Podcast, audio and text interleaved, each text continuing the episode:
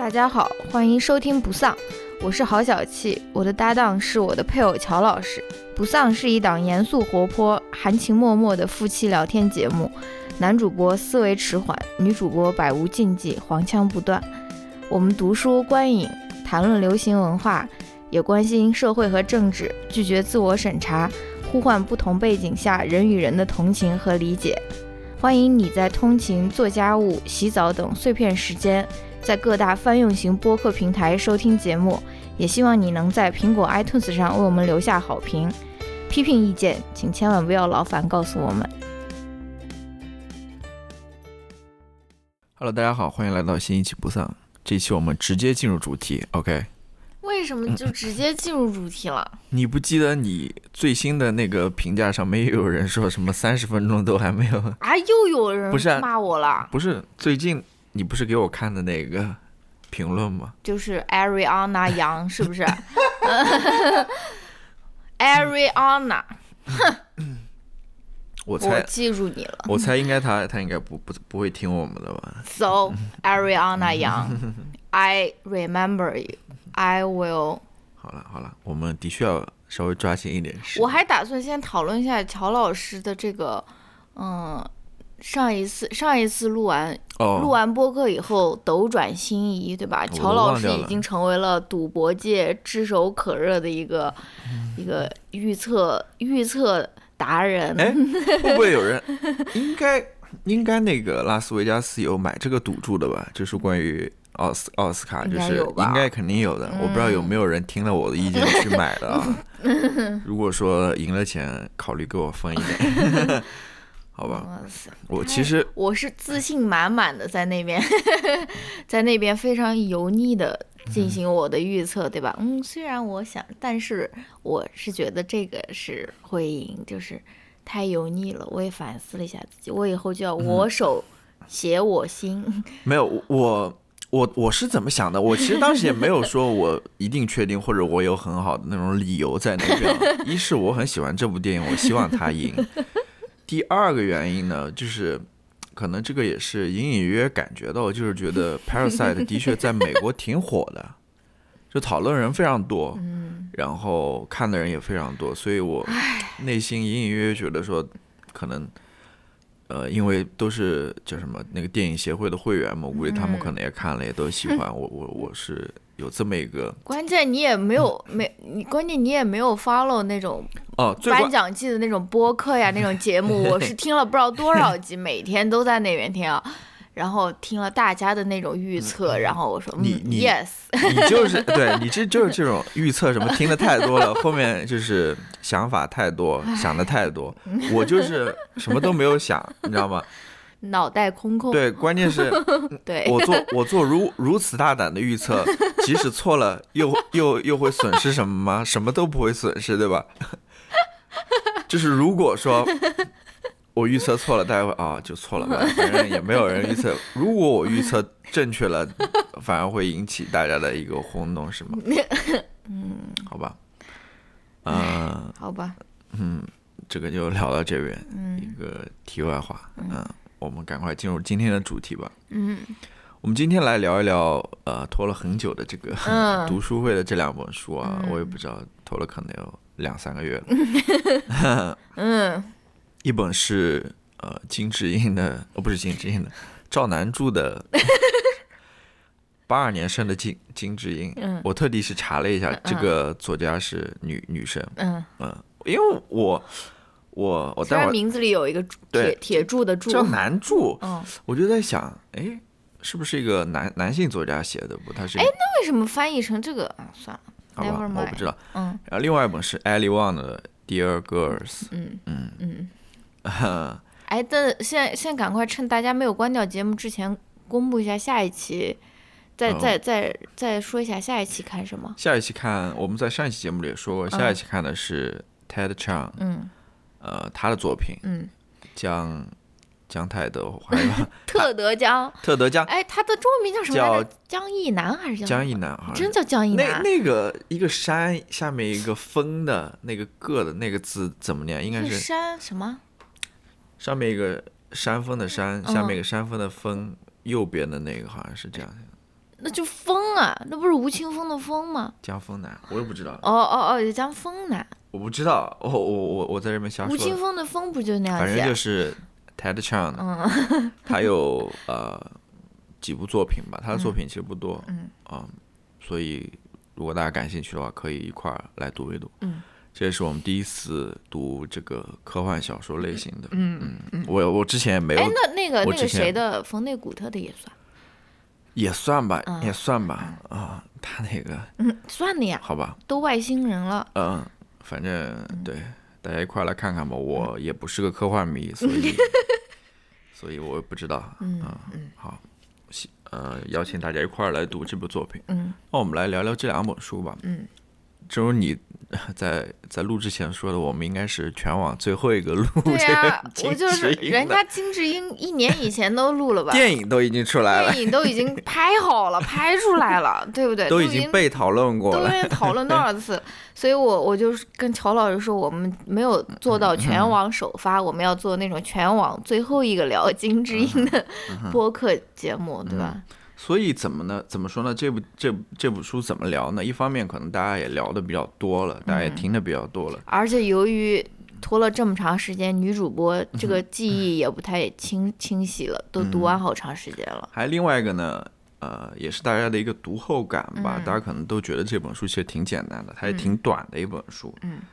呃，大家都呃有点，有些人说就是像流水账一样的一本书。嗯。呃，好像总感觉好像聊的也不多吧。那我就来聊一聊我的感受吧。嗯。我不说那些呃大家都说过的，或者说大嗯，家都谈过的，你这么可以新颖 没有没有没有，就是哦！我可以说一些老生常谈，我们我们这但是你说是我们简单的把这本书稍微介绍一下吧。嗯它其实讲的就是一个叫金智英的女性嘛，她八二年生的嘛，到现在也就大概三十切，三十七、三十八、嗯。三十八岁的样子，也就是她的这个一生的故事。嗯。啊，尤其是从这个女性的视角去讲的，嗯。她从小是怎么被呃抚养大的，嗯。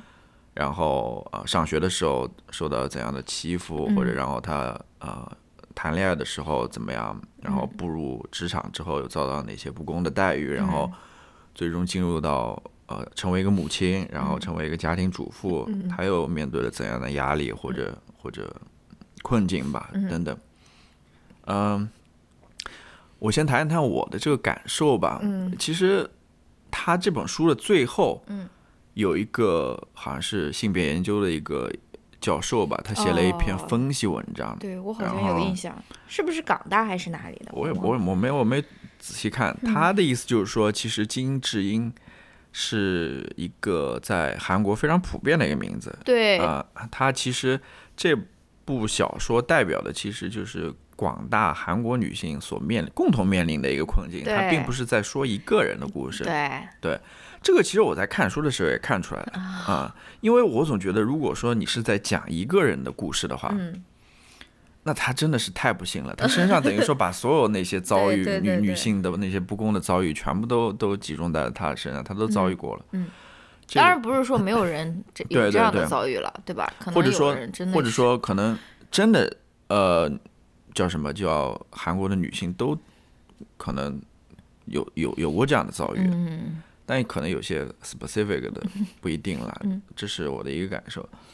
然后呢，嗯，另外一个强烈的感受是，就是金智英其实她是一个性别意识非常清晰，或者她很有很强的性别意识的一个女性，啊，啥意思？就是她知道她所遭遇的那些不公，哦，无论是说仅仅的行动上的，嗯甚至是语言上的，她一些哦细微的一些东西在里面，她都能感受得到。嗯嗯，我这边举一个例子吧，应该是后面几段类似的，就是呃，她她她那个丈夫嘛，嗯好像他们打算要小孩子的时候，那个丈夫为了说服她我们要小孩，然后就跟她说啊，你我们还是要小孩吧，虽然说有点辛苦，但是。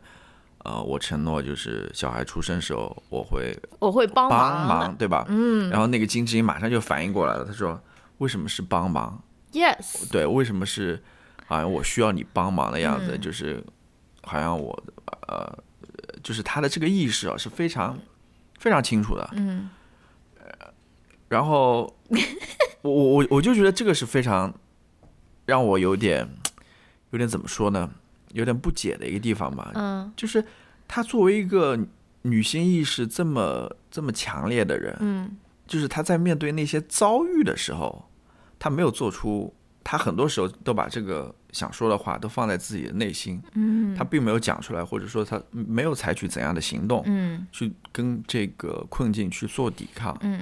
去跟这个不不公不公平去做抵抗。嗯。他往往是放在自己内心深处这样子的，嗯这个就让我有点难以，因为很多时候，往往很多时候可能这一类我可能比较容易理解一点，就是他可能自身没有意识到嗯。自己作为一个女性的一个、嗯。一个呃，在社会上处于一个弱势地位这么样一个情况在那边，嗯。所以他在面临这些问题的时候，也只能顺从，他没有做出任何选择或者等等。嗯。但金智英她作为一个呃非常清楚的一个人，一个女性，嗯。她还是掉入到这个陷阱这样一个对，但是我我知道你、啊。你说的什么意思，就是他对于这种不平等，他是有非常强烈的感受，或者他能够辨别出对对来的，对他没有 take it for granted，对吧？但他为什么没有做一些什么事情，去抗改变这个状况，或者去对，当然，当然我，嗯我不能要求他去做这些事情了。我知道呃每个人肯定不一样了。嗯就是我也知道他可能，呃这是作者的一个写作的一个目的嘛。嗯就是如果你去记述记录一个嗯没有、成功的案例，没有这个意识的人，嗯如果你记录一个没有意识的人，那么他这个作者所所要表达那些，嗯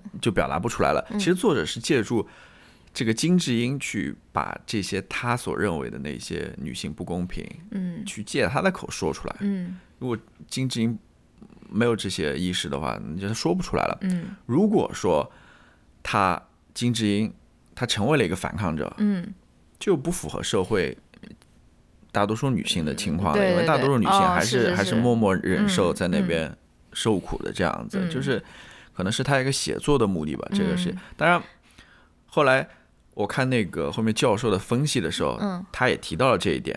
他也发现了这一点，就是说，呃，金智英她很多话都是放在自己内心，她并没有说出来。嗯他说是为什么呢？他说是一方面其实也是，呃，也是这个社会情况的一个体现嘛。嗯。就是说，发声其实如果你要把你的声音发出来的话，其实是一件非常麻烦的事情，嗯。就是你会遭到别人的冷眼，嗯。或者你知道吗？嗯。因为金志英在一开始他不就是，呃，在那边有一种鬼上身的感觉嘛，在那边过别人的生活，哦。在那边当着呃家庭的面把一些实话都讲出来了嘛，嗯然后嗯身边的人都感到非常困惑，那种嗯。觉得他好像是疯了或者什么，这就是实实在在的你要面临的那种那种外界的那种那种麻烦。如果你去说这个真话，嗯。去表达自己的看法的话，嗯，这是社会情境所决定的。对，这个教授还说，另外一点是因为，就是说，你作为女性本身就已经已经深陷在这个危机当中了，就是很困难吧。就是说，虽然你很多时候你有这个意识，但是你要把它表达出来，你要去讲它的话，是是有难度或者有困难的。对，这个也跟我最近在想的一件事情挺挺有关的。其实你能够去反抗，你能够把你的愤怒、把你的抑郁真正的转化成行动，或者转化成那种 activism，其实也是一种。特权不是也也是一种 privilege，就是你你你是需要你你你不是说你你想想我们中国的女性难道没有面临这样的困境吗？但是我们谁能够有多少人又能够真正的把这种把这种受到的这种不平等的这种遭遇转化成一种行动呢？对吧？就像那次我跟你说，我们开会的时候，那个老师在那边说，我们边上有一条高速路，不是收费收的特别贵嘛？然后我们另外一个老师就惊了，你知道吗？然后他就说。我靠，我的那个我男朋友，他他知道这件事，他是会上街的，你知道吗？他是他说他是会去暴动，他用了 riot 这个词，就是说啊，我当时就觉得啊，我靠，太羡慕了吧！就是说，大家我我们都是觉得他他在他看来这是再平常不过的一件事情了，对吧？但你如果站在我们的这种立场，你就会觉得说，哦，他做一件平常他可能就会去做的事情，然后或者说他也有愤怒，但他能够把这个愤怒很很自然的转化成一种抗争，转化成一种那种甚至那种 social movement，但这个其实也是需要有。肯定是要有好的制度，或者说是大环境来保障的，对吧所以，所以说，我我我知道，我知道你说的意思，但是我感觉好像也不能就说是，就是要求所有人他都去做一个抗争者，因为你如果没有办法保障自己的安全，如果如如果你说那个她男朋友，他就是因为这件事情上街，然后他就死了，你说你你你说是不是？我知道，嗯。我我我现在想明白了一点，就是这里面其实有两个关键点，一方面这么快就、对。这么快就顿悟了，就是我我也想到这个问题，嗯。呃，因为我们刚开始说过嘛，就这里面的所谓的金智英其实不是金智英本人了，她是代表韩，就就就就，呃，就就说代表韩国女性这么一个整体，甚至是说所有嗯东亚女性，呃东亚女性，或者说甚至是全球女性这么一个整体了。嗯。那作为这一个群体当中，其实有各种各样、各式各样的女性了。嗯你嗯，比如说，呃，你要去反抗的话，首先一方面你要去表达你这个诉求，其实对于某些女性来说就是困难的。嗯。我们先不说那些可能连自己处境都不太清楚的女性了，我们这我们就说对自己处境身处的这个情况是清楚的，是了解的，嗯。她是感受到这个压迫或者不公平的，嗯。但是你要去把它表达出来，嗯。这个其实有一定困难的。嗯呃，这是需要一定的知识或者说一定的训练的嗯啊、嗯因为这个大家我想相信大家也理解。嗯。另外一方面就是你能够表达出来，你要去寻找这个渠道也是不容易的，嗯对吧？你要让这个声音变大，变得大家所所有人都能听见，嗯或者说你能把这个声音组织起来，或者说你能把大家组织起来，这也是需要有一定能力或者或者资源的，这也是不容易的。那另外一方面就是你所说的嘛，他也需要有一个比较好的社会环境去能够容忍或者去能够呃允许这种声音的发出。嗯这是从两个方面，一方面就是呃制度上了，对吧？就是不会说呃去去迫害迫害或者说禁言，嗯对这一方面。另外一方面还有就是你这个文化，对呃，这里所说的这个文化，比如说就是这种父权父父权文化，其实挺强大的。对啊，你要想这本书，我看了看了很简单的看了一下那个 别人的写的那个评论了，意思就是说 这个书出来之后，韩国一方面是很多女性就感到呃非常喜欢嘛，就是说他讲出了自己的心声，嗯。但另外一方面一些男性也是不高兴的，对呀，就觉得他们是在呃丑化男性，或者说在这边挑拨。呃，说或煽动女性去嗯厌恶男性，对吧？嗯然后等等，就是非常不是还有人就是有一个什么韩国女团的那个队长在那边看书，然后。然后发了 Instagram，然后还有男粉丝什么脱粉了，对对对还在烧书啊什么的。哎关关于这件事情，我我我我觉得很有意思啊，就是说我我们姑且这样认为，觉得这些呃对这本书不满意的这些男性，嗯。我们想他们可能多多少少也是那种呃非常崇尚那种男子气概也好，就是那种男权社会的那种嗯呃所谓的男权吧，我们就称他。但是你会觉得，就这一类人，他们其实是是非常脆弱的一类人，就是当他们的这个 存在或者这个正当性面临危机的时候啊，他们就很担心，你知道吗？就就就赶快呃立刻要出来进行反驳，就感觉自己的就就就这种所谓的男权或者说这种嗯。其实也就是面子工程。这这种 masculinity，、嗯。就非常脆弱，非常不堪一击的，就是就是这种感觉，有点。你怎么那么搞笑？嗯。你怎么你怎么观察那么精准是吧？嗯？嗯。呃，对这个这个其实我这是我刚刚说的两点，啊就是为什么新颖的观点，对，但是其实并没有那么新颖。就是为什么女 很多女性就是呃，她们可能意识到这个问题存在，她没有发生的一个原因吧。嗯，这个是这个问题，我觉得关于这个八二年生的金智英，嗯，你有什么要说的吗？啊，你这本书就说完了？嗯，我觉得还有什么可说的呢？哎，我我我还有一个，它内容不是，我还有一个很有意思的观察。你说。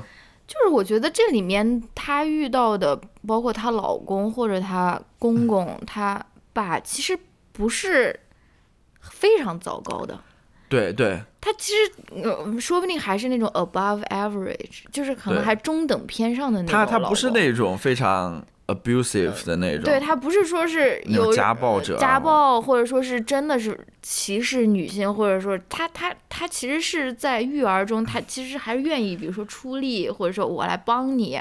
虽然说这个话也很刺耳了，但是呃，我相信有很多男的是就是完全是不管小孩，就在育儿中就是完全一点帮助都没有的。就是说，哎，然后又联想到你之前你刚才说的那个话题，为什么就是这种？呃，还不是那么糟糕的这种男性形象，已经让那些那些男性读者也不知道有没有读过，说不定也只是听说这，也不知道真正有没有看过这书。就为什么已经就让他们这么愤怒了？我就觉得也也也挺好笑的，就是，嗯，是吧？你因为你想想，她那老公还在外面挣钱，而且好像也挺通情达理，就是一个很普普通通的一个一个一个上班族，一个一个韩国男人嘛。我这两天在看那个韩剧，妈呀，看了差不多快看了一年了，就是那个春夜嘛。嗯。然后它里面也是那个女主角，她之前跟的那个男朋友也是，就是她她最后分手了，跟那个男主角好了嘛。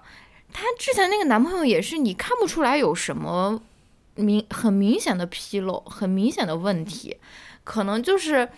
有一点官腔，然后有那么一点点那种当小领导的那种权力意识，然后没有那么贴心。但是你如果是放在一个非常呃那个带引号的客观的这个标准上来看，他是一个非常符合就是很多条条框框那种好好男友、好女好女婿的标准的一个人，对吧？但是但是为什么在？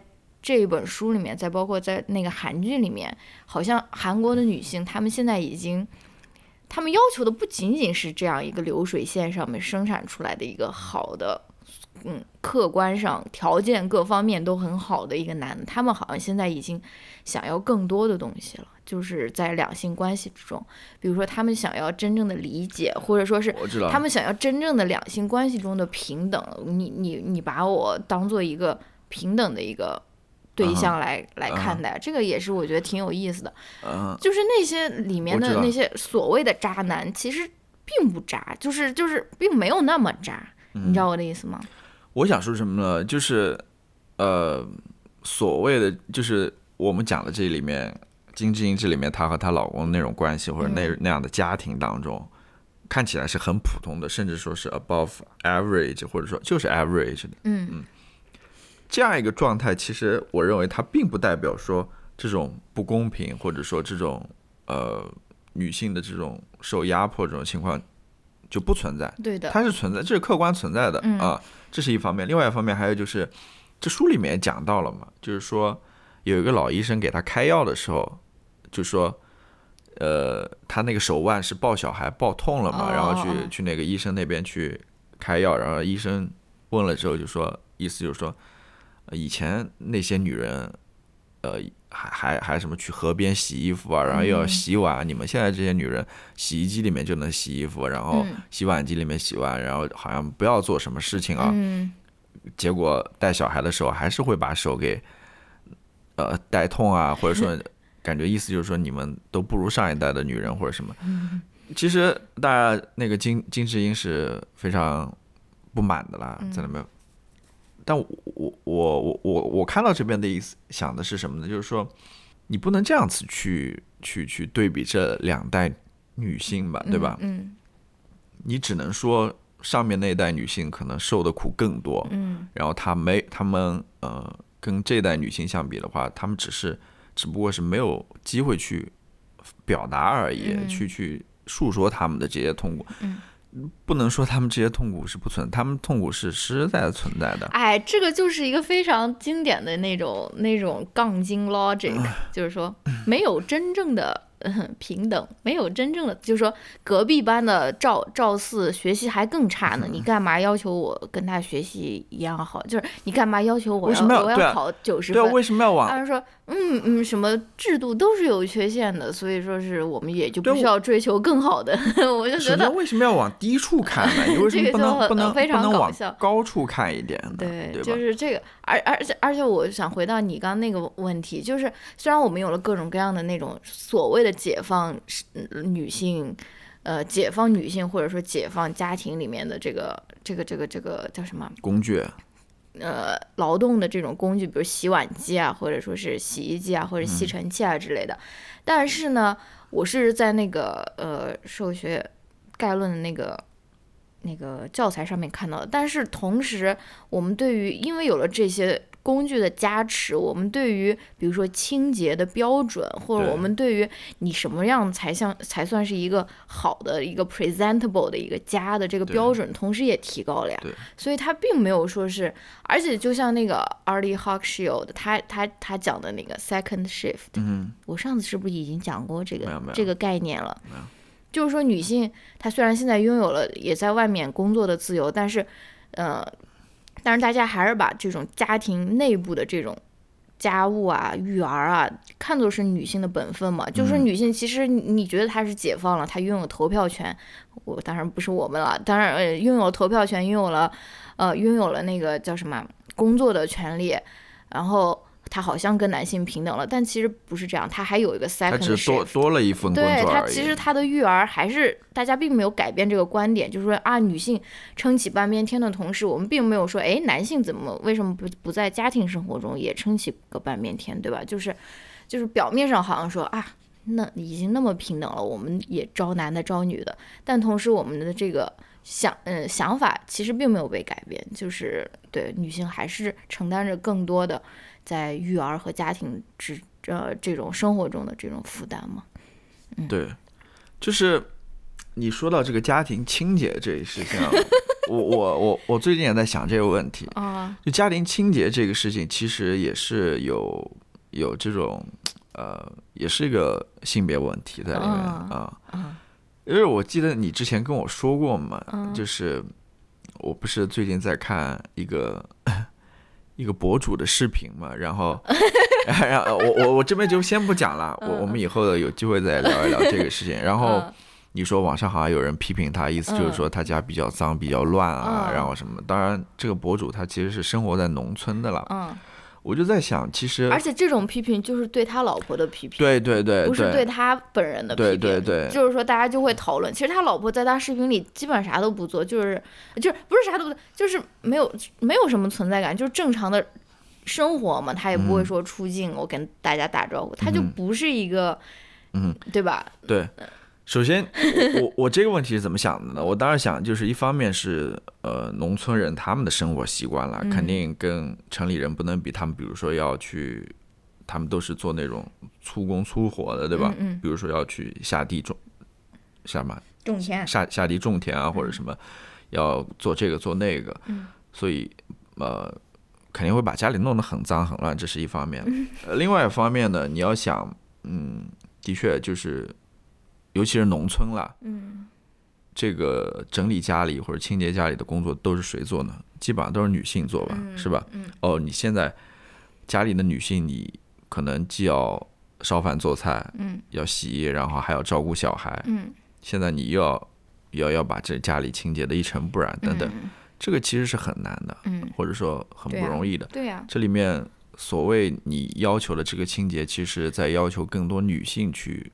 付出更多劳动，对吧？嗯，呃，这想到什么呢？就想到那些所谓的呃，Snapchat 不是 Snapchat，是那个 Instagram，那些 influencer，那些网红，你会觉得啊，他们家里好漂亮啊，对吧？呃，好，对，这也是他妈的一个原因。对啊，好干净啊！你你家为什么不像 Instagram 那些网红好整洁啊？那么那么整洁？对啊，首先一方面不说，呃。就是他们，比如说叫什么，摆拍吗？不是说摆拍了，我就觉得一方面可能他们所生活的那个条件本来就比较好，他们能买比较大的房子，对吧？能住比较现代、比较摩登的房子。一方面是这个，第二个就是这些 influencer 他们，比如说自己会在家里天天做饭或者做菜嘛，嗯或者他们有小孩嘛，或者说等等。如果你真有小孩，家里还能弄得怎么干净，还有一个就是说，即便是你有小孩了之后，你要想这些 influencer 大大部分人都是，比如说他他没有这种 daily job 的，嗯。他可能只要待在家里拍拍照，或者说 剪剪视频就可以了。就是这里面是有很多 privilege 在里面的，嗯。就是你不要只看到这个事情的表面，哦，你家这么脏，你家这么 这么干净，其实背后有很多其他的因素在那边影响着这个的啊。我我就是突然说到这个关于这个家庭整洁的 这么一回事儿了啊。好，好，那要不我们聊聊第二本书？嗯，行吧，呃，第二本书是艾利旺的那个《Dear Girls》，嗯呃，亲爱的女孩们，嗯，其实是 其实就是他写给他两个小女孩的小女儿，小女儿的信了，嗯呃，希望他们长大也以后可以看到吧。嗯他这个与其说信吧，我看完之后，与其说信吧，还不如说是他的一个回忆录，嗯，就是艾利旺的一个回忆录，他对于他过去三三四十年的一个回忆吧。嗯，他都是按照不同的主题去去去写的。嗯有关于她父亲的，有嗯关于她呃，她她怎么跟她老公相识的，嗯有关于她的这个呃喜剧生涯的，对吧？有关于他婚礼的，有关于什么嗯。正宗东亚菜馆应该怎么去判判别的，就 很多主题，每个主题一章吧，嗯。去写给他的女儿们，嗯。我觉得挺好看的，就是我也挺喜欢对你，你你你在我看的时候，你就说啊，你不听这个电子书，可能呃不不听这个有声书，可能就嗯。错过了很多嘛。嗯。呃，它里面那个读这本书的那种语气啊，嗯嗯。其实是很幽默的，嗯。其实要比你看的时候要要好好得多。但是我想说，就是其实你也不一定要听到他声音吧，他这个写作，他写的这个文字，其实仿佛发送的语音，对你，你读的时候，你就能感觉到那种、那种戏剧性在里面，嗯。那种幽默在里面，这个嗯是是可以感受得到的。对。啊、为什么这本书在豆瓣上评价不高哎？而且我的友邻好像也没有说是很喜欢这本书的，呃，我不知道了，我不知道但是这。个不重要。对他，艾利旺在那个序言里面嗯跟他女儿说：“你这个书最好还是等到二十一岁的时候再对，看。”他说你先可以看我的两个专场，对你专场都可以看了，然后你但是你这个书要最后看，，所以就是非常 filthy，对它里面是有很多很污的。污的那种屎尿屁啊，那种 vagina 啊那种东西在里面对，很多的，但是还好吧，我觉得，嗯，我觉得挺好玩的挺，也挺挺有他那种喜剧风格在里面的那些写作的风格，挺嗯像的，嗯也非常口语化，其实非非常好读。嗯。我建议大家如果说想尝试一下英文阅读的话，也可以读一读这本书。嗯。但是怎么说呢？呃，虽然它的文字没有那么困难，嗯但是里面有很多那种文化内容，可能是需要有一定的基础的。比如说，哦它里面讲到一些关于 hip hop、rap 的那些歌手啊，那些文化，其实我也不太了解 这一方面。嗯，然后，呃，怎么说呢？我也不知道该，他其实里面谈了很多问题了。那先可以说一说，嗯嗯，诶，嗯，可以先说一说你印象比较深刻的段落，或者说是 你是就说那些黄 黄段子吗？我我我就不讲了，我我好，我我再把那个我我之前跟你说的再说一遍吧，哦我就不讲那么具体了。啊。就是里面让我至今记忆犹深的，就是它里面谈到作为啊、一个是就是关于关于女性女性也也是跟金智英有点像的吧，就是作为作为女性的一个困境吧，嗯，她首先是这个就是她呃生了她大女儿之后吧，然后就在家就是带小孩嘛，成为那种家庭主妇的感觉。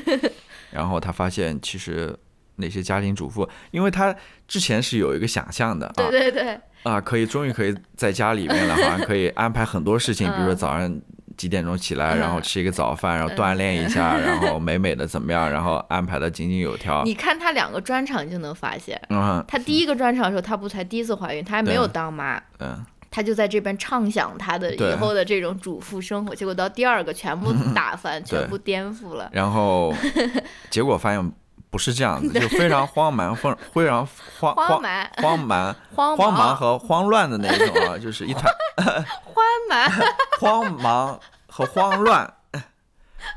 就生活就是慌蛮和慌乱、因为那个小。因为那个小孩子其实还是需要很多那种照看的嘛，嗯是吧？嗯尤其是对于一个新手妈妈来说的话，就是非常慌忙，慌忙。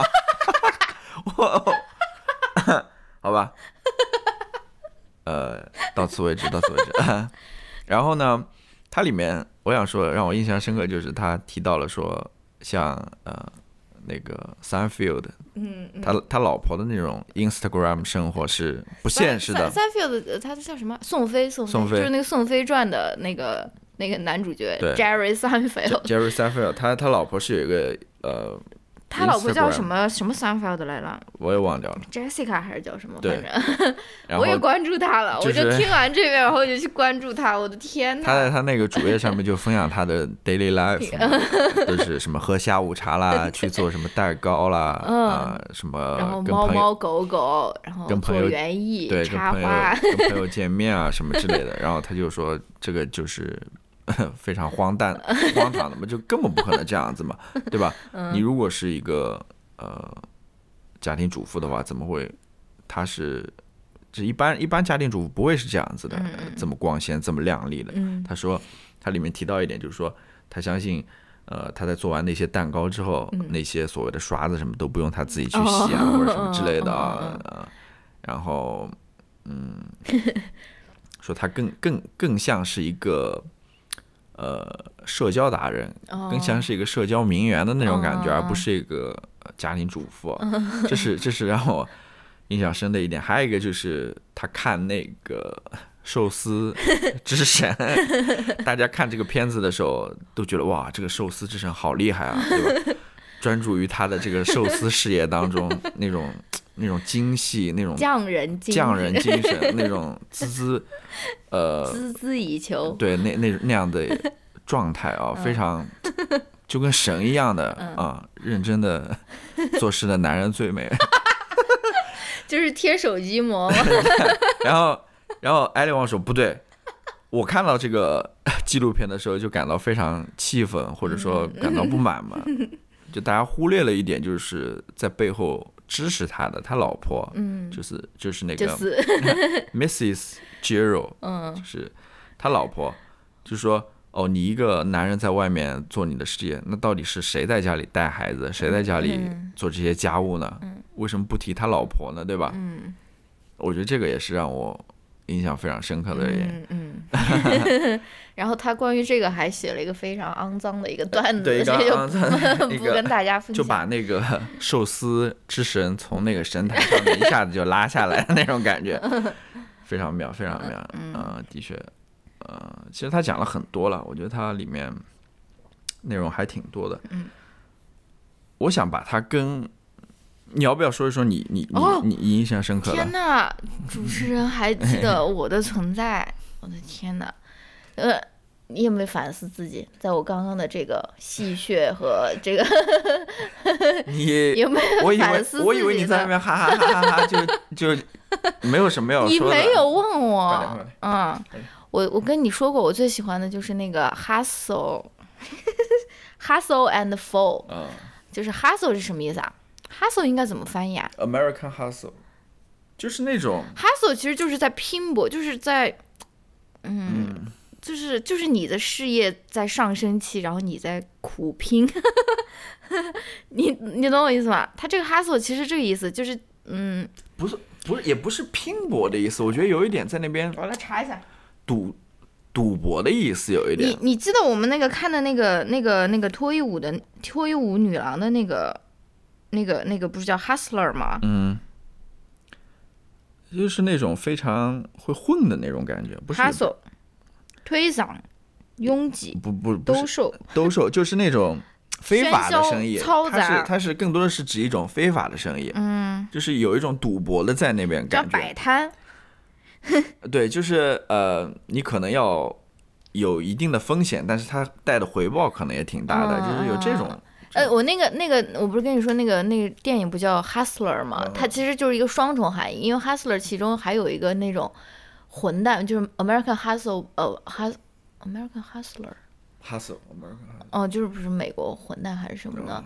然后他这个还有妓女的意思，但同时他们叫 Hustler，就是意思他们也是在这种。打拼的这种感觉，嗯就是拼生活的这种感觉。虽然他们是脱衣舞女郎嘛，但他们也在拼生活。我就我是非常喜欢他这个这一章，大概是在呃还挺靠前的，就是第二章还是第三章，他就是在讲他自己之前怎么样从一个呃到处赶场的那种小的那种喜剧演员，然后逐渐的变成了。就有一定的地位，有有可以开自己的专场，对吧？就是他之前的他他的这个事业是怎么样开始的？我是觉得非常挺好看的，因为我我觉得他写的非常的坦诚，非常坦荡。他把自己之前，嗯，尤其是他那种失败的那种经历，比如说他 bomb，就是 bomb，就是怎么说，就是说脱口秀说的巨烂，就是说 I bombed，就是说我我我我这个就是被下面的观众等于说是那种反正观众就没有反应，或者说什么，就是他他他他的这种经历，而且他包括他之前什么住那种多少个人一间的那种那种房间啊，就是说没有没有钱，然后住在纽约，然后怎么样去怎么样去尽可能的省钱，或者就这些他。成功，所谓成功之前的这些经历，我觉得他是呃呃非常坦坦诚的在那边分享嘛，对吧？而且他有一个地方在说，他说，他说你如果想要成功，你就就是他有一个地方他在说他怎么样选，他要到哪边做专场，就是他没有成功之前，他说有很多那种亚裔的喜剧人，他们就说，嗯，我只参加这种亚裔的这种。呃，club 的这种专场，我要跟所有的亚裔的观众，我要跟亚裔的呃喜剧人，那个脱口秀叫什么？单口喜剧表演者，我要我只跟他们在一起，嗯。然后他们他们就就是就是好像有一种那种 Asian community 的那种感觉啊，但是艾利旺说他就是他不觉得这样这样是一个好的办法，他说他更想要去面对那种他不熟悉的那种观众，包括他其实他还对比了三番和 L A 的观众，他说三番可能也是他比较熟悉，或者他在他自己的那个群体那边。的受众，然后他的那个笑话笑话的那种反应一直都是很好，但是他说，如果你想要成为一个成功的一个喜呃那个单口呃单口相声表演者的话，你是要呃你是要他是说 enjoy bombing in front of strangers strangers，他就说你是要去走出你的这个舒适区的，舒适的这种观众的区域，你是要去面对更更什么那个有挑战性的，就是嗯，在他的这个语境里，就是那种白人，或者说是那种是呃是跟他他不同族裔的那种观众，他是他是说。这种是给你的成长是更加快，就是说，与其说是啊，只是我只是跟亚洲人讲笑话，我我我不脱离我这个小团体，我觉得是挺有挺有挺有意思的吧。就是说，因为对我感觉我可以感同身受，因为我有的时候总是觉得我上课的时候，我也是一个嗯一直在 bombing 的这种嗯 stand up comedian，就是说讲一个笑话，学生没有任何的反应的那种啊。就是我觉得他分享这种这种经历，就让我觉得说，哦，I'm not alone，就是说这这这这其实都是你在变好的一个过程，就是对，它里面后面还谈到一点，就是关于呃那种华亚裔女性脱口秀，不是，应该就我就叫喜剧演员吧，嗯亚裔女性喜剧演员，它里面就讲到这个问题嘛，因为很多人都问他说啊，你是 how to be a 呃那个我呃 women female comedian 对是？对 Asian female 呃 comedian，他他他很讨厌这个问题，对呃，他就觉得说为什么要问这个问题呢？嗯你会问其首先你会问其他的，比如说白人，你会问白人这个问题嗯吗？这里面很明显是有一种种族歧视的含义在里面的。嗯另外一方面，他也说到就是呃，他真正关心的问题其实不是这个，他真正关心问题是更更大、更 general 的，比如说怎么去表演这个喜剧，对吧？怎么去呃创作好这个段子等等。他不是说，就跟你刚刚说的，他不是仅仅局限在他这个身份上面的。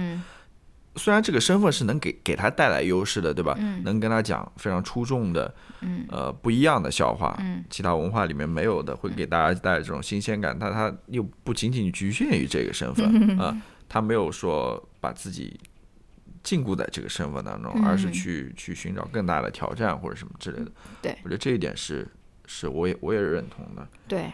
他还有，他还说了一点，就是说，他说你如果是一个女性的话，就是你是一个亚裔的女性的话，你的开场的这个段子是非常难写的。就是说，你如果是一个白人男性，他就说 Larry David，如果 Larry David 站在台上，大家就是没有开始，他没有开始讲话，大家就觉得他是好笑的。而你，你是需要。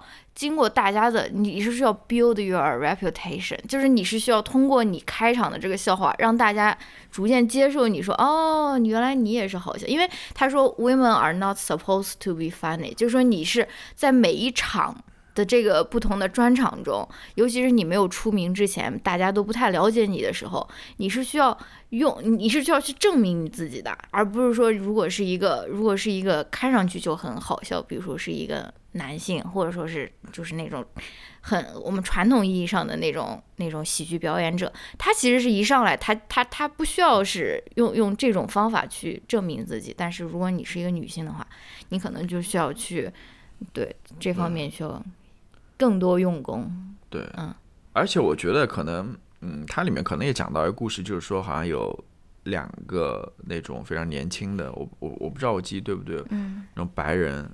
呃，男性吧，就是好像一在他一刚开始上来看他表演的时候，觉得好像不屑一顾的那种感觉。哦，他是不是说什么什么什么蓝色的眼睛，然后和他的女朋友也是什么 blonde，然后蓝色的眼睛，然后到最后就说啊什么我太爱你了，或者说什么就那个，然后然后然后到最后有听完他的这个表演之后，就非常喜欢这个艾利旺嘛。对，我觉得其实的确就跟我刚刚说的，可能呃。真的，与其问怎么成为一个好的亚裔的女性的喜剧演员，还不如说你怎么成为一个好的喜剧演员。就是去，因为说到底，最后还是看你在台上的表现嘛，而不是说看你这个人长得怎么样，或者说你你是哪个族裔的，对吧？你是男的还是女的？最终还是看你讲出来这个段子好不好玩，这是最关键的。呃，他毕竟不是。选美比赛或者什么看外貌，或者什么他是看你这个，他是看你这个最后的内容的吧？嗯，我想说，嗯，我我我们来谈论一下这个问题吧，就是 它里面提到了他父母，尤其是他母亲，嗯啊，他母亲是一个呃。越南裔的，对。啊，当年小时候好像是从越南过来的，然后他父亲是一个中国人嘛，应该是第二代或者第三代移民的那种。然后他讲他母亲就是有两个特质嘛，很多时候大家会把这两个特质归结于是呃亚洲人的那种特质，嗯，可能我们在自己生活当中多多少少也能看到或者怎么样。一个就是非常的直白，就是真的，就是。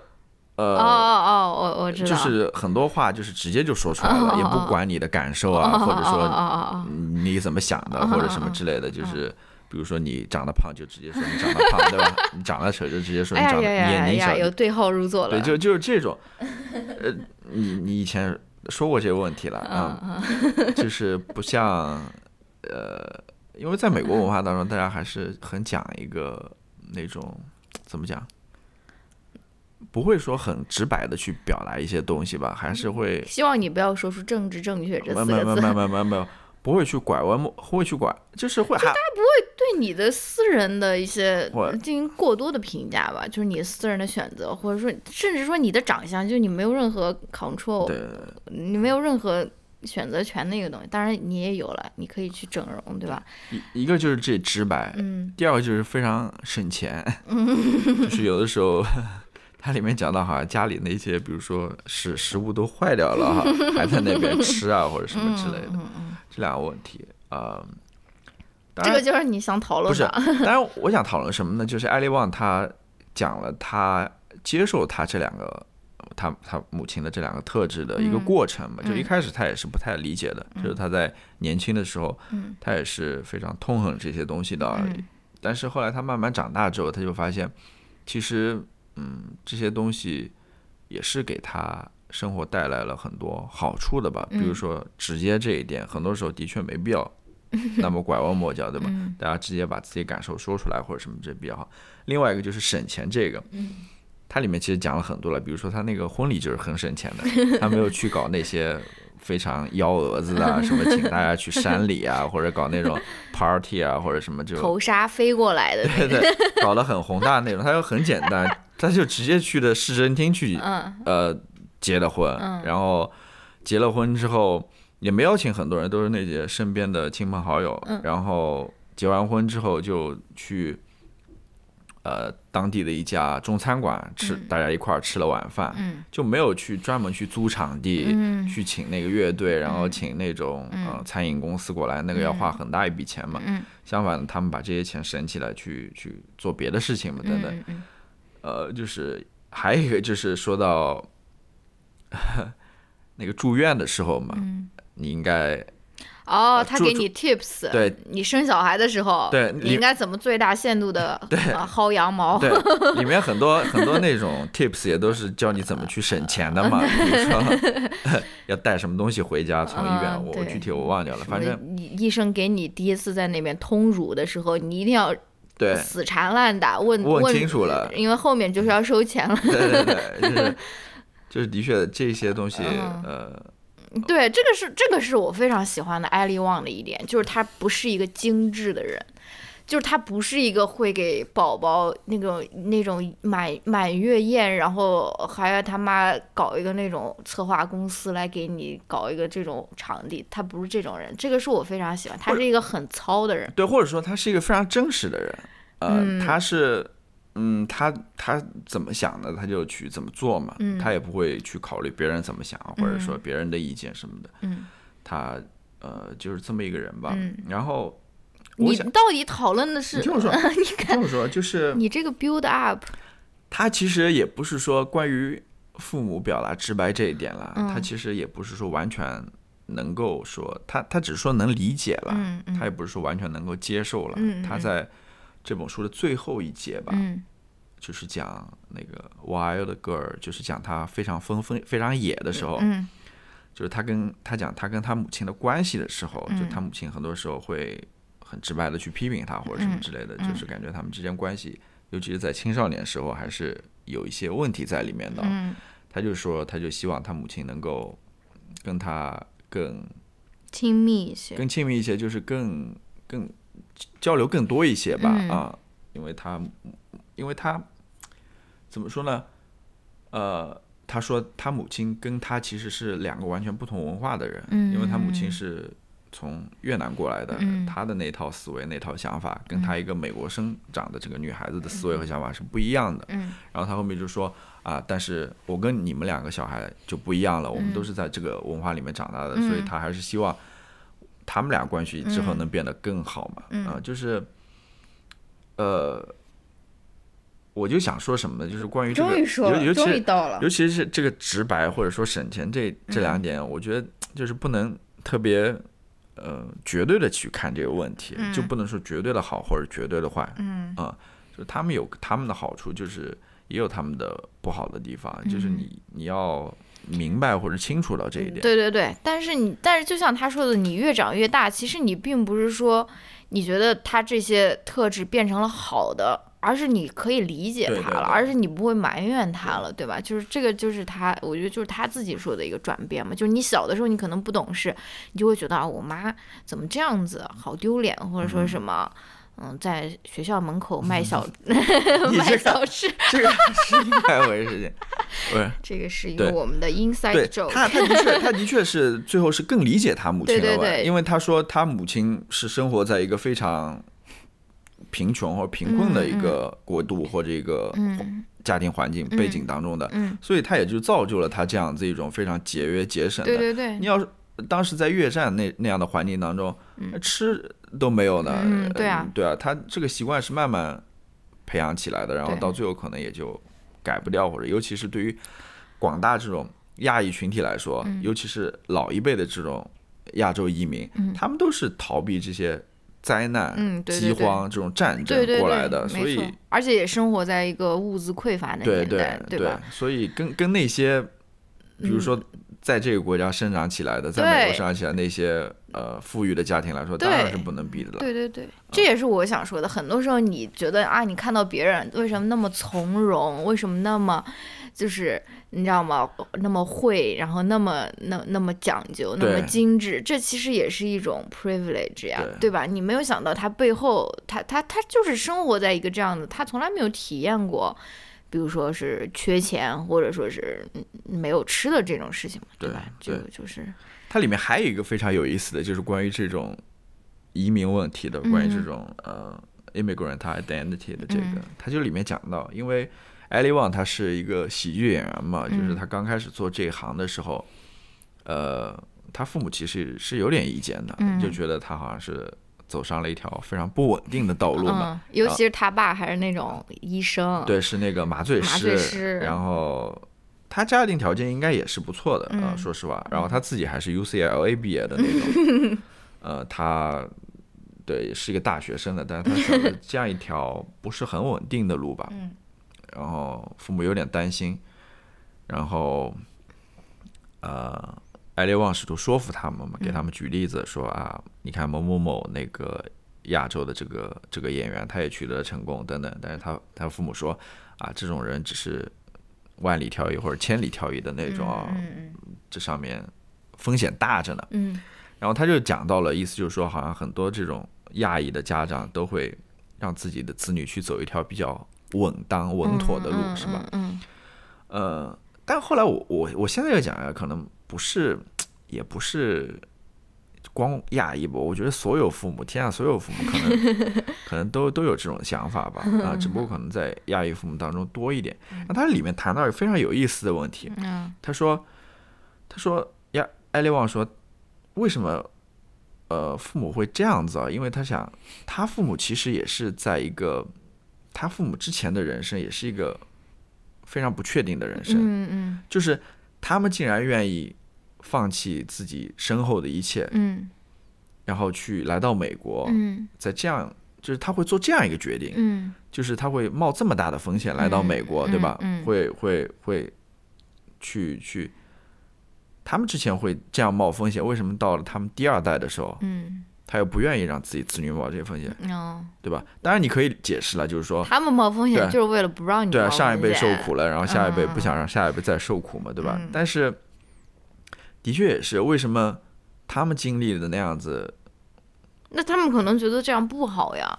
对，可能、可能这个语境还是不一样 的，嗯因为他们那个风险或者吃苦是真的是吃苦，嗯啊，嗯然后你要到艾利旺这一代的话，啊狗狗已经换了三个睡觉的姿势了。呃要到艾利旺这一代的话，应该是不一样的了。嗯，我也不知道，我就觉得这个问题还是不太明哦，好吧。我就觉得，我就就是觉得这这个问题挺有意思的，嗯，好的，好吧，我就我就先放在这边，嗯我暂时没想明白，嗯，然后你你有什么要说的吗？哇，这是一个小小的进步吗？没有啊，我觉得她的老公也很好啊对，Justin，对，对吧？虽然她在那个专场里面总是开她老公的玩笑，对吧？她里面提到了一点玩笑这个问题，就是她这个玩笑不是随便开的，她有跟她老公商量过，对，商量过，就是说会先得到她的同意之后，嗯，她才会去在上面表演这个玩笑的嗯啊、嗯这个还嗯是表演这个玩笑，开这个玩笑，说这个玩笑，对，但她老公也很 open minded 的呀，他也没有说 no，哎，说不定他枪毙了很多 idea 呢。没有没有没有，他说好像哦，对他好像后面他就不管他了，对吧？他一一个是不管他，好像到嗯目前为止可能只让他改过一次吧，好像是对对对，。啊、对对对，啊、然后我是觉得她，呃，她我忘了是哪一节了，她在讲她老公在帮她带，不是帮她啊，她老公在带小孩的这一方面，我也觉得是很感人的，因为她老公毕竟也是一个高材生啊，哈佛商学院毕业的，对吧？虽然看上去很不像，看上去她老公是那种很内向、很害羞的那种男男生啊。但是她老公还是喜欢做瑜伽呀什么的 那种。前几次见她都穿着那种瑜伽服还是什么的，然后我就是，然后她她阿里旺就说她就是那个两以第一场专场以后就是火了嘛，就相当于变成一个那种明星，也有那种电影的邀约啊，或者说什么，她就很忙嘛。然后她说她老公。在家庭上面的付出跟她根本就不是 fifty fifty，嗯，就是根本就不是对半分的。她觉得她老公可能做了百分之八十，甚至有百分之九十，但是她就觉得她老公非常好的一点就是她愿意去支持她。就是说也没有说是因为说，哎呀，然后她她呃她她老公在后记里面也说说艾利旺比我赚钱赚的多多了。他说我的工作就是一个什么 hobby，就是一个什么兴趣爱好。然后到最后为了更好的支持他老婆，他最后也是好像也没有在没有在工作了吧，就成为了他的那种帮他卖那种 merch，然后成为他那种 tour manager 还是什么。然后也也是在家有有有更多的时间跟他的两个女儿在那边相处嘛，就我觉得这个是你想想金智英那本书是吧？你看我把这个主题带回来了，对吧？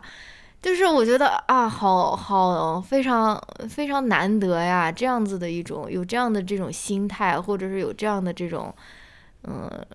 就是就是他他的 ego 没有那么大的那种感觉，就是说他愿意，他他觉得这也没有什么，而且他最后说他跟他两个女儿，因为有那种密集的相处，他说我从来都没有，因为他本来是不想要小孩的，嗯，但要了小孩以后，他说我跟 Ari 和什么 Marky 他两个女儿叫啥还是 Mary 不是 Mary 什么 Mary Mary Mary Mary 和 Nikki 哦 Nikki OK Ari 吧。哦不知道。M A R I OK OK 反正他说，他跟他两个女儿相处的过程中，他也他也感觉他，他经常在经历那种人生之中最快乐的时刻，就是说可能一天里面都有好几个，或者说是一周里面都有好几个，就是感觉他也非常 enjoy 在这个家庭生活里面，所以我就觉得，嗯，非常非常难得。而且你觉得，就是就是，我就觉得这个女的是不是就是坏一些？是不是女人不坏，她就她就她就那种。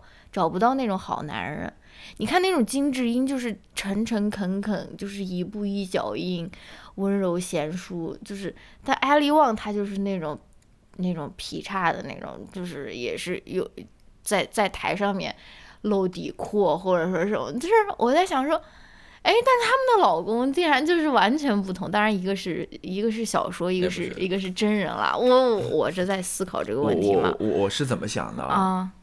这个问题我是怎么想的？首先谈一谈这个呃，Justin 对男孩子或者说男性在家呃带娃的这个事情。当然，我觉得艾利旺其实嗯，他的例子还是比较特殊了，嗯，因为他其实算是一个 celebrity 了。嗯，你要是放到一般的那种嗯工薪家庭的话，这个其实要更复杂的多。但是我觉得他给我们呃树立了一个很好的榜样嘛，就是。嗯，就如你所说，他这个男孩，这个 Justin 就是她老公，其实不是一个普通的人啊。对他是一个哈佛商学院毕业的高材生，然后他自己也创办过公司，做过那种老总什么的。就他不是一个，不是说他没有能力，他也是有很强大的能力的。呃，只不过是呃，在这个经济上考虑的话，的确他。如果说让他老婆回来带孩子，在经济上损失明显要更大一点嘛，对吧？所以他做了这个决定。但是我们能体现出，就是说，他其实是一个非常，嗯，就 ego 没那么大的人。嗯，他是一个非常，呃，就是就是这样子一种男性对待事这个事情这样子一种态度，我觉得是值得鼓励的吧。不要死要面子的那种，好 像说男男孩子就不能在家，嗯，等等之类的。然后。也也也正如你刚刚所提的那一点吧，就是他在家带孩子，他是有一个 bonus 的。虽然他有很辛苦的一面，但另外一方面就是你是能够跟你的小孩在一块儿的。嗯，这个是 其他用金钱是换不来的，这个是必须要用时间付出的。就是很多时候大家可能也忽略这一点，都都会觉得啊，带孩子只有辛苦啊，或者说劳累啊这一面。但另外一方面，你跟你这个孩子相处的话，也是。非常宝贵的这种经历嘛，对吧？嗯。然后关于你说呃 什么女人不坏，男人不坏，对吧？好像这种坏坏的女人，最后都找到了非常好的、非常优秀的老公啊。反而那种，就像我，反而那种非常乖、非常那个的人，就是很难嘛。那让我觉得艾利旺是一个比较比较有想法的人了。嗯，他是个比较 real 的人。嗯，然后另外一方面就是，你看艾利旺其实也不算，respect，艾艾利旺其实也不算坏，真的不算坏。我不是你什么叫坏？他他是一个比较他起码是之前单身的时候生活作风是挺、对挺浪，然后他也不是很，你想他在台上讲那些笑话，你说有多少个亚洲、韩国的那种婆婆公公能受得了？你你你媳妇在在台上在那种弹底裤，然后在那边讲那种笑话，对不对？就是对，我想说什么呢？嗯。我想说，我我是这样去理解的，啊，就是 我觉得艾利旺他是一个呃一个有一点冲破这种禁忌的这么一个人，就是他其实首先他是一个女性的喜剧演员，嗯。第二个他是一个亚裔的，嗯。第三个他是一个嗯，他是一个就是如果从这个家庭方面来看的话，他是一个那个 breadwinner。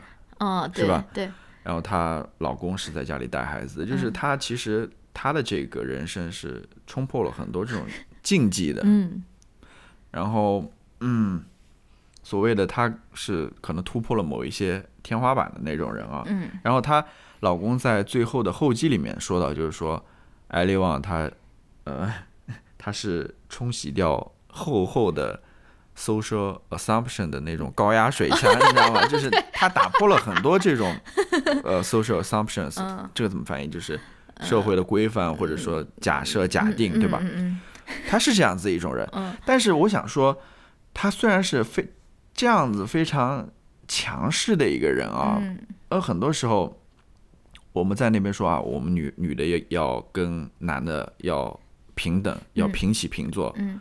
要让女性也也也甚至要占优势或者什么之类的。嗯但很多时候他就会变成，因为我我我我这两天在那个微博上看到一个，我觉得他说的非常好，他就说会变成那种仅仅是会变成精神上的男性，就是、啊，我知道我知道，就是他到最后也会变得跟就是上交银行卡，不是不是，就是他到最后也会变得一个非常粗鲁或者非常很男性气概的一个女性只有通过这样子的一种方哦。式，她才能够呃上到位也好，或者说嗯。去获得跟男性一样的地位，嗯。就是变得那种不近人情啊，或者哦说变得非常非常非常粗鲁啊，或者说嗯非常这个是很多职场升职秘辛哎，对就给你女性升职指南。对不考虑别人的感受啊，吧？对对对去去等等这些，但傅是真也写过一篇非常好的，他就是在讲，就是那个很很有名的那部女性职场书叫什么《向前一步》还是什么？，lean in，对吧？他就在讲说，这个其实并不是真正，就说就说你在号召说女性，你赶快 lean in，你赶快去做一个独立的一个职职职业，呃，就是职场女性。但你这个 Sheryl Sandberg，你你有人帮你带小孩，你有人帮你做家务，就说这其实不是真正的 lean in，你其实自己是有很很多这种。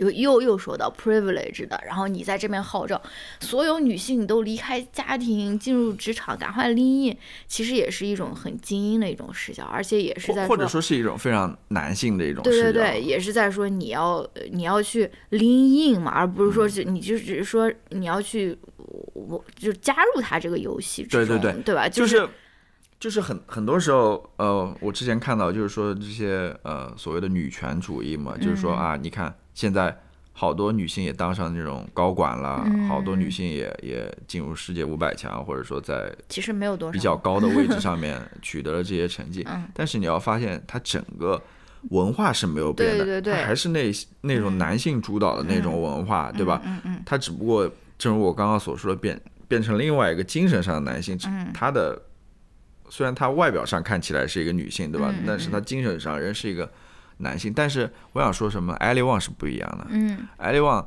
他可能是我不知道他从事的行业不一样，或者他这个人就艾利是。旺是一个很聪明的人，他他他不是那种你你你没脑子的对你从他的书里面也能感受到，嗯他其实是一个非他很尊重她老公，对他是她很爱她老公，对他是一个非常关心别的人，他是一个非常呃以能够去理解别人的人，他是一个非常呃 compassionate，嗯，他是一个非常呃有同情有同情心，的这么一个人，嗯。就是他是这样子一种气质，而不是一种非常 masculine 的那种气质。嗯，这个是，虽然他的那种那种表演啊其实就很外放、很开放的但是你你看他的这个性，尤其是谈到一些。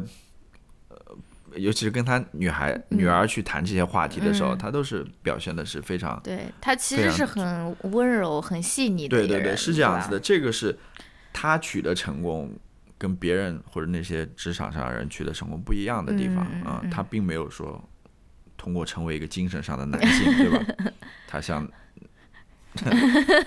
取得成功，这个是我觉得他不同的这一点，也这也是他这个书给我的一个感受吧，嗯。就是还是虽然有很多那种乌七八糟的那种 笑话在里面，但是它内核还是非常温暖的一本书。对。啊，我也禁不住在想，就说艾利旺他这种人，他这种性格，他如果登上了我们的《非诚勿扰》的舞台，或者说是那种新相亲大会的那种舞台，绝对就是很快就会被灭灯的。我就在想，那些男的就在那边找的那种女的的那种样子，就说啊，我要 hold 住她，或者说是啊，我要喜欢那种小白兔，人家是人家稍微有一点点想法，马上就灭灯啊，就是说啊，我是呃有自己的事业，不能接受什么什么啊，灭灯灭灯灭灯，对吧？就是呃，我我是觉得就是。你你如果有这种想法，你就会错过很多很多的很好的这种女孩子的，对不对？你不要不要总是想要 hold 住别人，你为什么要 hold 住别人呢？你们两个是在耍杂技吗？你们两个是要摆一个杂技的动作吗？就是这种这种想法真的是非常非常古怪的一种想法，对，对就是非常怎么说呢？我就非常男权。非常没有自信的这么一 种对对对，就是看上去好像我要 hold 住你，其实其没没实是自信的一种表现。对，这个我就不说了，这个以后有机会说。嗯我最后还想谈一点，我们来深入一下。我我呃，我马马马上说完，我简单说一下。我要吃螺蛳粉我啊。我觉得这个是我最想谈的一个话题。我我们我们简单说一下，就是，呃，我们其实这个问题一上来就讨讨论到了，就是你作为女性遇到这些不公的时候，嗯你应该如何去反抗？嗯，就是呃，抽烟喝酒纹身，但我是好女孩。或者说你有 没有反抗的方式？嗯嗯，我不知道韩国社会有没有了，但是我从这本书里面看，嗯。其实是挺压抑的，嗯，就是好像也没你说有哪本书？金智英。金智英的书里面，哦。就是感觉，虽然它里面有一些女性表现出那种反抗精神了，比如说，嗯呃，她在那个中学里面，好像有小有有有女孩子吧，就是嗯。说不能看外面还是什么，反正有有一些人是表现出，还有她母亲其实一个嗯。非常具有反抗性的这么一个角色，就是她没有被约束在那个女性角色里面，她去创业啊，嗯她去去照顾自己家庭。照顾小孩啊，嗯然后另一方面让自己生活过的，这就是她是有那种反抗精神在里面。嗯但是到金智英身上就感觉这种反抗精神好像不怎么足的。嗯，我不知道了，就是，呃，我就我就在想，想就是我们我们在一开始也谈到，就是反抗其实是要很多条件的，嗯并不是随随便便就能起来反抗的。嗯。然后我最近不是看了那个呃《纽约时报》那个调查韦恩斯坦性侵案的那个报道嘛，嗯。叫《She Said》嘛，嗯。它里面其实也谈到了这个 Me Too movement 是怎么起来的，或者说它怎么去让这些女生、这些女性最终愿意走出来嗯。一块儿去发生的，其实也是一个非常不容易的过程。嗯。因为首先一方面，这不是一个非常光彩的事情，他们嗯。觉得说出来之后，尤其一个人站站出来之后会，会呃受到很多质疑啊，质疑，或者说就他要面临的或面对的东西很多。嗯。一方面是这个，另外一方面非常邪恶的一个就是说，他很多人跟这个韦恩斯坦签订那种保密协议之后，嗯。里面有一条是不允许他说的，就是如果你说的你违违背了这个协议，他他是可以过来告你违约或者什么之类的。嗯他们最后想到的一个办法是什么呢？就是也是这个记者他觉得就是想到一个办法就是什么，就是说我必须要让人大家都一块儿站起来，哦。一块儿站出来，去去去把这个事情给讲出来。嗯。只有大家站站站在一块儿的时候，他才是既能保护到彼此，然后又是有非非常有力量的。嗯。这里面除了这一方面，就是女性个体所面临这个困难，嗯呃，就是要发生的时候所面临的这个困难之外，还有就是作为这个《纽约时报》，嗯，他要报道这个这个故事，他也有有阻碍的，嗯就是那个韦恩斯坦就说过嘛，说一方面我要把我的广告全部撤下来，嗯另外一方面我可能还要告你，嗯。这个也只有《纽约时报》这样子大报才有这个底气来做这个、嗯。这个新闻，嗯。呃把这个故事爆出来。嗯。所以我想说什么？我想说就是你要出来反抗是有很多这种阻力的，是不是？，yes，呃阻力很大的。但是怎么说呢？我觉得在，尤其我就讲美国吧，嗯我认为你还是有这个渠道的，你还是正如你所说。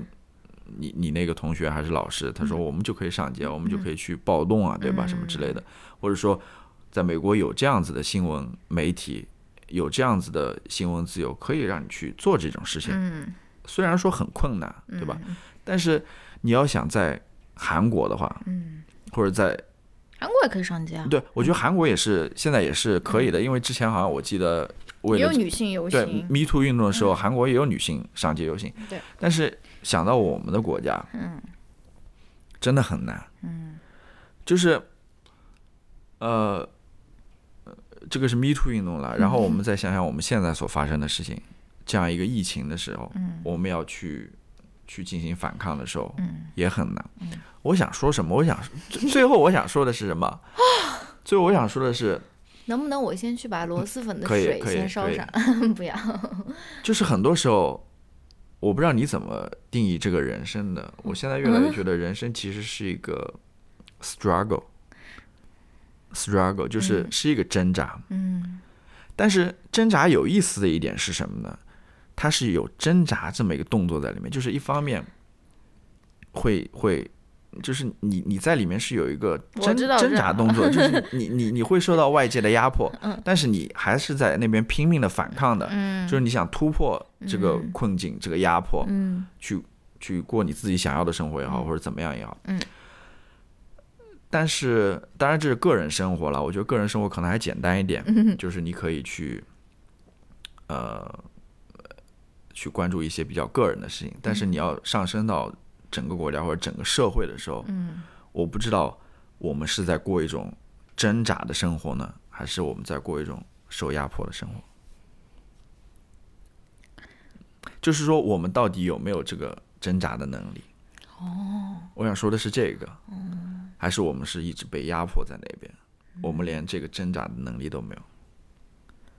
我我我是我是这么想的，我就是我想我我最近在想的这个问题了，就是到底是 struggle 还是 operation？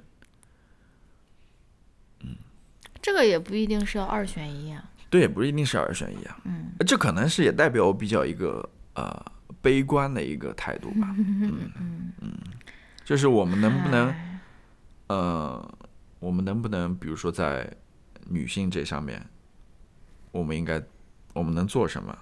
就是好像很多时候就是感觉你你你感觉就是能做的事情非常有限，嗯，但也不是没有。但也不是没有。对我来跟你分享几几个，就是我之前看李金瑞他发的微博，嗯他说，他说他他说就是因为女性她有这种困境嘛，嗯她有这种嗯不平等，他就希望他他说他希望他女儿怎么样呢？他说他希望他女儿成为一个那种叛逆的人，就是、嗯就是叛逆一点。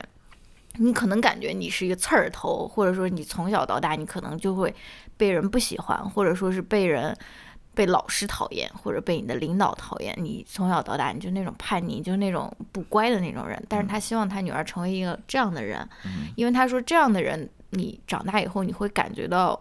嗯，你你会比其他的那种循规蹈矩或者那种那种乖乖的那种女孩，尤其是女孩，嗯你会感觉更自由一些。嗯就是这个是非常个人层面上的，因为因为我也能够理解她的这种她的这种对于怎样养一个女儿，因为我觉得养一个女儿真的是真的是不容易啊，对吧？你如果真的想要好好养一个女儿，让她不要受到伤害，或者说，我他他，我觉得他说的挺对的，就是就是我们很我们有的时候对于叛逆，我们从小就把它说成是一个那种。很坏的一个东西嘛，而且我们从小就说啊，小朋友要乖乖的，要听话，要这。但是我觉得我们可以从不听话开始，就是就是你不不管你现在是多大，你现在的你现在的这个这个这个叫是什么，嗯，之前的成长经历是怎样的？我觉得我们都可以，尤其是作为女性，我们可以先从，就是不要那么顺从，嗯。当然，这个我不我不是在要求别人，就是我觉得你如果想要在从个人层面，当然这个不能缓解那种制度性的、政治性的那种抑郁，对吧？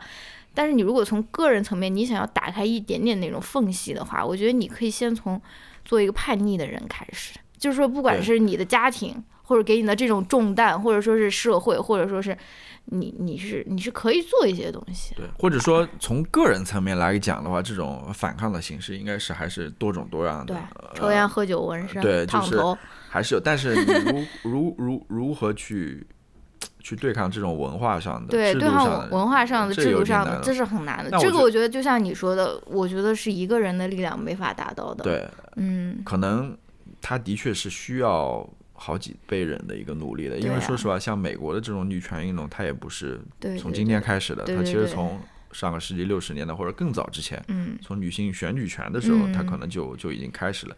它也是经历这么多年，你要想，当然它过程当中是有这种反复，对取得一些成就了，对吧？比如说女性选举权，比如说呃堕胎的权利啊，比如说你要想美国可能。六十年代或者七十年代，你要开信用卡的话，还是在你丈夫的名下才能开呢，对吧？就是这是一个慢慢的过程，就是我觉得对，的确是这样子。对，就是那个女女女那种性别研究里面有一句话，就是你的身体就是你的战场。